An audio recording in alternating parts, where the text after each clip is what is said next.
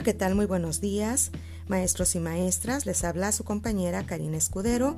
Quiero compartir con ustedes el mensaje de la maestra Delfina Gómez Álvarez, secretaria de Educación Pública, la cual les agradece el gran compromiso que el magisterio ha demostrado, su capacidad de entrega, creatividad y profesionalismo. Nos recomienda prepararnos para los retos que plantea el siguiente ciclo escolar y hacerles frente con el fin de proporcionar apoyos educativos diferenciados y oportunos a nuestros alumnos en dos aspectos medulares, sus estados socioemocionales y el desarrollo de sus conocimientos y habilidades. Por todo esto, en esta sesión se propone revisar tres temas medulares. El primero es reflexionar sobre los logros obtenidos con las estrategias para la gestión de las emociones, como la empatía y la resiliencia de los estudiantes.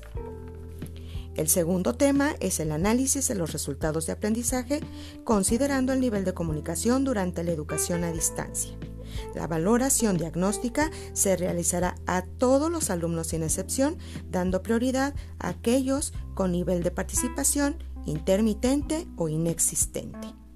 Después del primer trimestre, es decir, en noviembre, los docentes valorarán si se mantiene en el grado escolar en que se encuentra en este ciclo escolar. El tercer tema propone analizar los avances de la escuela, las metas y objetivos del programa escolar de mejora continua. Por último, la Secretaría de Educación Pública aborda el tema del calendario escolar 2021-2022 con un ciclo lectivo de 200 días, acorde con la obligación legal que establece el artículo 87 de la Ley General de Educación.